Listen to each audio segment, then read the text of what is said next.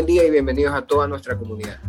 Mi nombre es Patricio Dávila y en nuestro primer podcast vamos a conversar un poco sobre uno de nuestros artículos más visitados. ¿Cuál es la diferencia entre ahorro e inversión? Para esto estoy con Pedro y Julio Vélez, ambos con más de 10 años de experiencia en el mercado de valores. Bienvenidos. Hola Patricio.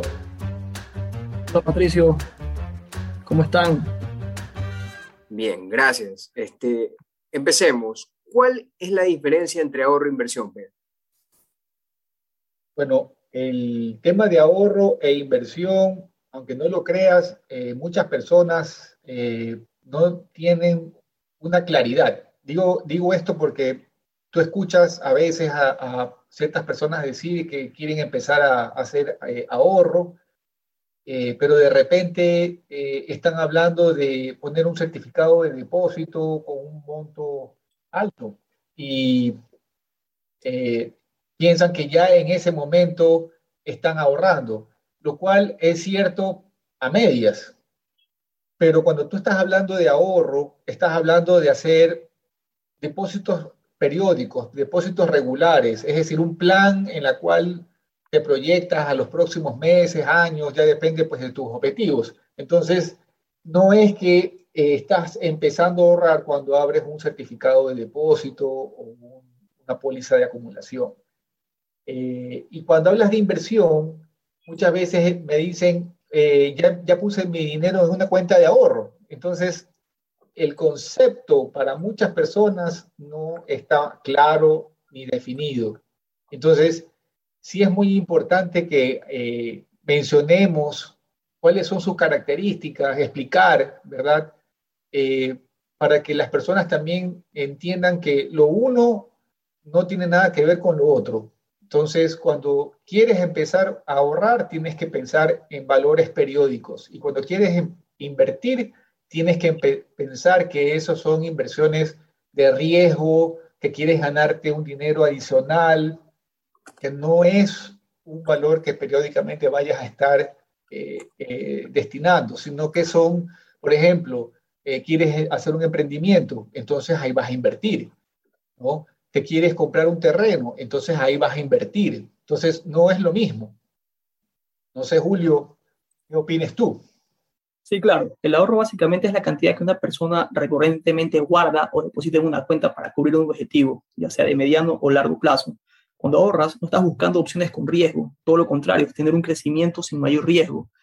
El ahorro por lo general tiene un objetivo, y esto es importante, el saber para qué estás ahorrando. Eso te va a ayudar a controlar tus gastos y tener un norte, ya sea para tu jubilación, tener un colchón, como se dice comúnmente, ante cualquier imprevisto, accidente o calamidad, o porque simplemente el día de mañana necesitas remodelar tu casa o comprar un electrodoméstico. Entonces, sea cual sea el objetivo, ya vas separando ese valor y sabes para qué va a servir.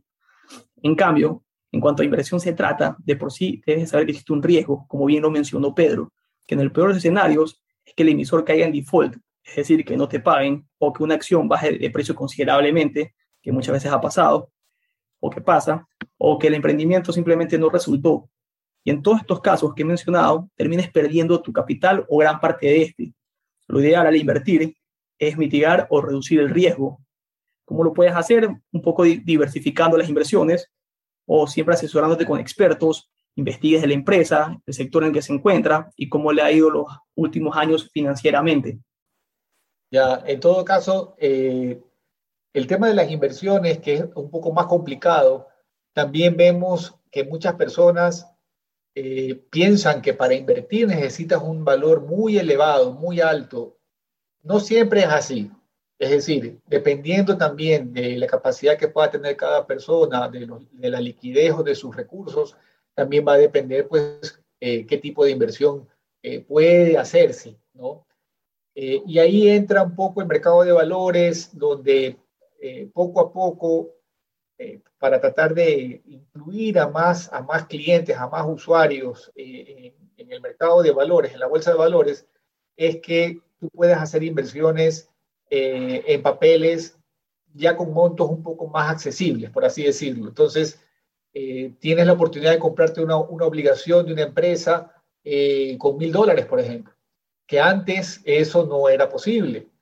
Eh, hay otras eh, oportunidades que te dicen que puedes hacerlo a partir de 500 dólares. Entonces, esas son ya, esos son montos que son mucho más accesibles para personas que quieran invertir en mercado de valores. Incluso pueden también invertir cantidades más pequeñas de 100 dólares, inclusive hasta 20 dólares, como son los fondos de inversión, donde ganas rendimientos eh, como si fuera eh, un certificado de depósito con una cantidad bien alta a largo plazo, te dan esas facilidades. es. Ahora, ahora claro, este, entiendo un poco lo que me dicen y como que recapitulando, hay una forma de ahorrar generando una ganancia y también hay formas de invertir eh, más agresivamente, quizás con un mayor riesgo y también generar obviamente una ganancia. Entonces, ¿ustedes cuáles creerían que son las opciones que da el mercado de valores de Ecuador eh, dentro de, todas las, las, instituciones que están en el, en el, mercado de valores?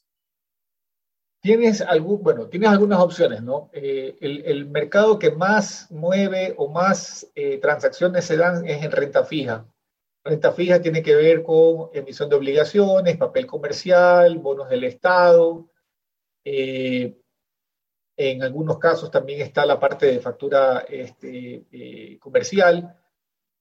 Y como te decía, en, los últimos años la bolsa de valores y también pues los participantes, las casas de valores han buscado que el acceso a estas inversiones sea más accesible. Entonces, eh, como ahora todo está, eh, todas las, transacciones en la bolsa de valores son desmaterializadas, ¿qué significa eso? cuando tú haces una inversión eh, a través de la bolsa de valores, no, no, te van a entregar un título físico de lo que vas a invertir. Lo que te hacen es que abren una cuenta de inversión en el depósito centralizado de valores, en el SVALE, donde la casa de valores es tu, en este caso, tu broker.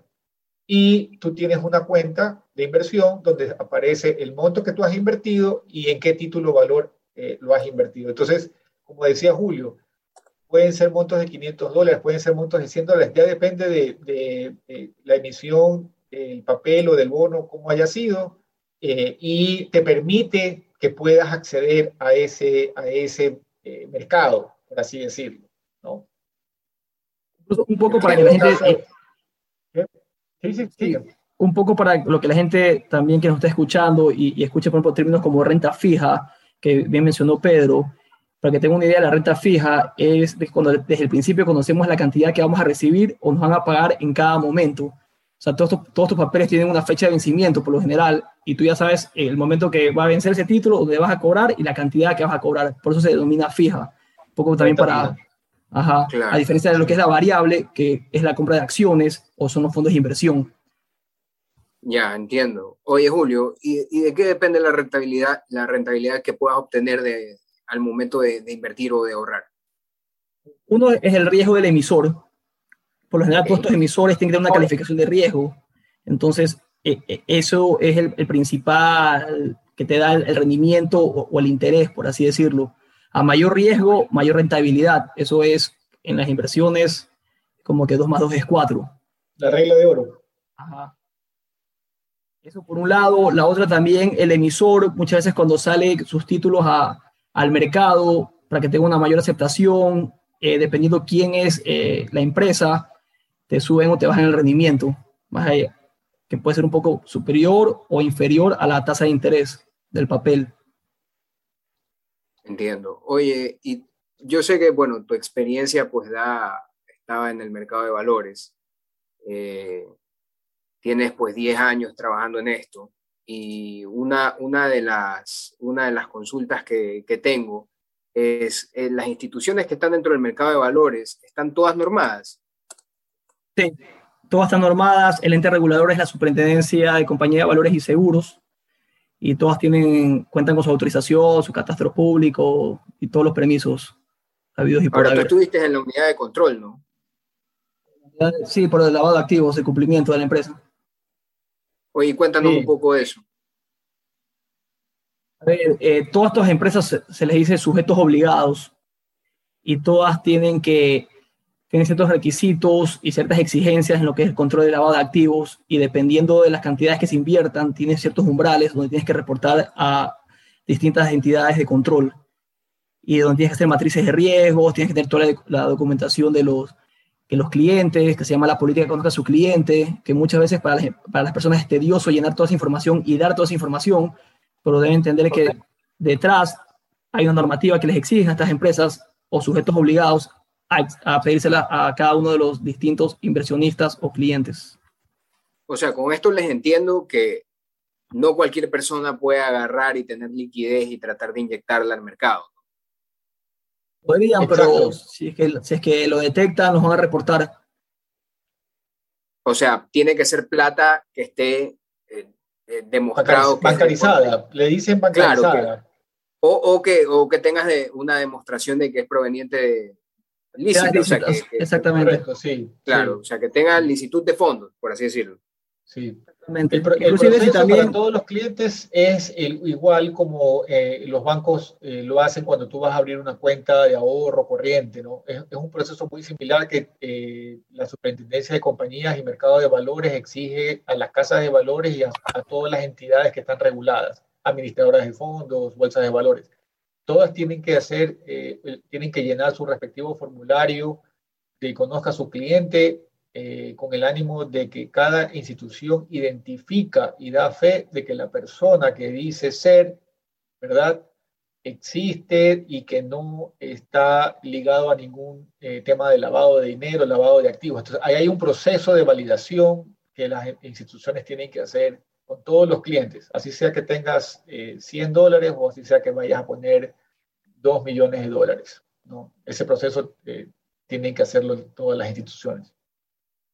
Sí, entiendo. Eh, bueno, es importante que, que, la gente conozca esto, ¿no? Porque claro. al, momento, al momento de querer hacer una inversión, eh, bueno, primero es importante que conozcan y que sepan pues que toda, todas las instituciones que están dentro del mercado pues están calificadas para manejar los fondos que vayan a invertir. Y segundo, pues también eh, que sepan que los fondos que están insertados en el mercado son obtenidos de una forma lícita. ¿no? Ahora, un poco para, para que la gente eh, sepa, o sea, ¿cuáles son sus recomendaciones al momento de invertir en el mercado? O sea, ¿ustedes seguían más por el tema de banca?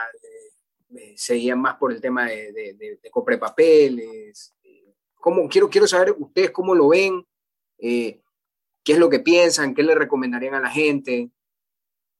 Mira, eh, definitivamente, cuando tú hablas de ahorrar, ¿verdad? Eh, el ahorro de por sí no tiene un riesgo mayor. los planes de ahorro lo que buscan es que en el tiempo tu objetivo final se mantenga, es decir, si tu interés es tener una jubilación tranquila, digna, eh, pues vas a tener un plan de ahorro muy conservador, muy conservador. Pero si, Eso vendría a ser una especie de ahorro programado. Así es, como un ahorro programado, correcto, donde tú pues te, te propones destinar X cantidad de dinero todos los meses y así pues después de 20 años eh, aunque no lo creas, mucha gente lo ha hecho, pero así después de 20 años tienes un valor que tú dices, esto es el, fruto de mis ahorros de tanto tiempo, ¿no? Porque tienes que también pensar en, el interés compuesto. Eh, pero también tienes eh, personas que son un poco más arriesgadas y desean arriesgar esa parte de su, de su dinero ahorrado, por así decirlo, porque tú puedes llegar a tener en un momento dado ahorrado, digamos, unos 5 mil dólares entonces, en ese momento tú decides hacer una inversión ya de riesgo. Eh, normalmente, y eso también es una regla de oro, es que el, broker, el asesor de inversión, te hace un perfil de riesgo. Tiene que ver si tú eres una persona que está, eh, que te gusta el riesgo, si eres adverso al riesgo y, y, en el riesgo, qué tipo de riesgo quieres asumir, porque en inversiones tienes eh, muchos niveles de riesgo, ¿no? Entonces, no es lo mismo invertir en renta fija que invertir en renta variable. ¿Por qué? Porque la renta variable, como así el nombre lo dice, es variable. Es decir, tú no sabes si la renta cuál va a ser en el tiempo. Puede ser que tú pierdas dinero, pero eh, así es la inversión, porque casualmente tienes un riesgo. La renta fija es dentro de las inversiones lo más, se podría decir, eh, conservador, porque sabes que en el tiempo vas a recibir una renta, como dice, fija, Entonces, si inviertes en un papel a 5% a dos años, sabes que vas a ganarte el 5% en dos años. Pero en las acciones no sabes cuál va a ser el comportamiento de la empresa, si paga dividendos, si perdió dinero, si eh, tuvo una huelga, si de repente financieramente no cumplió con sus objetivos. Entonces tienes muchas, como dice, variables que afecta el rendimiento al final de la acción. Entonces, depende mucho del perfil de riesgo que tú tengas para invertir.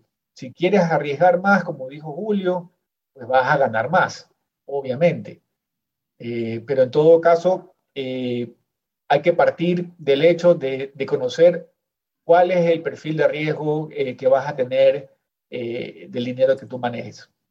y un poco para complementar lo que dijo Pedro, cuando dijo que, entre comillas, eh, si inviertes en renta fija era un poco más conservador, eso también puede ser un poco debatible porque hay diferentes calificaciones de riesgo, como lo mencionamos. Entonces, tú puedes invertir en un instrumento de renta fija con un emisor con calificación de riesgo C, que ahí no estás haciendo nada conservador, estás haciendo totalmente lo, lo contrario. Obviamente vas a recibir un rendimiento mucho más atractivo.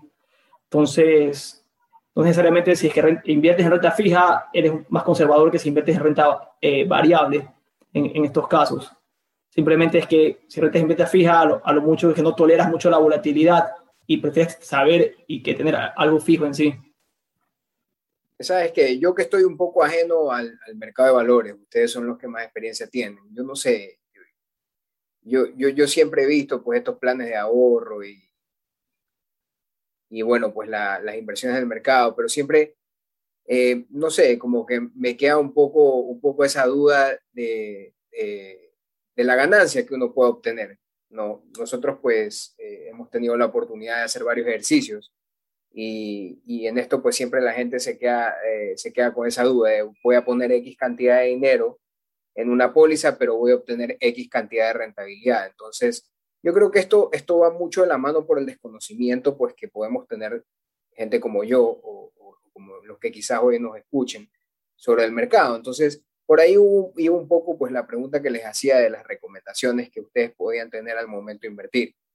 Entonces, bueno, eh, finalmente no sé qué, qué, les podrían dejar a las personas pues, eh, que están pensando en, colocar su dinero.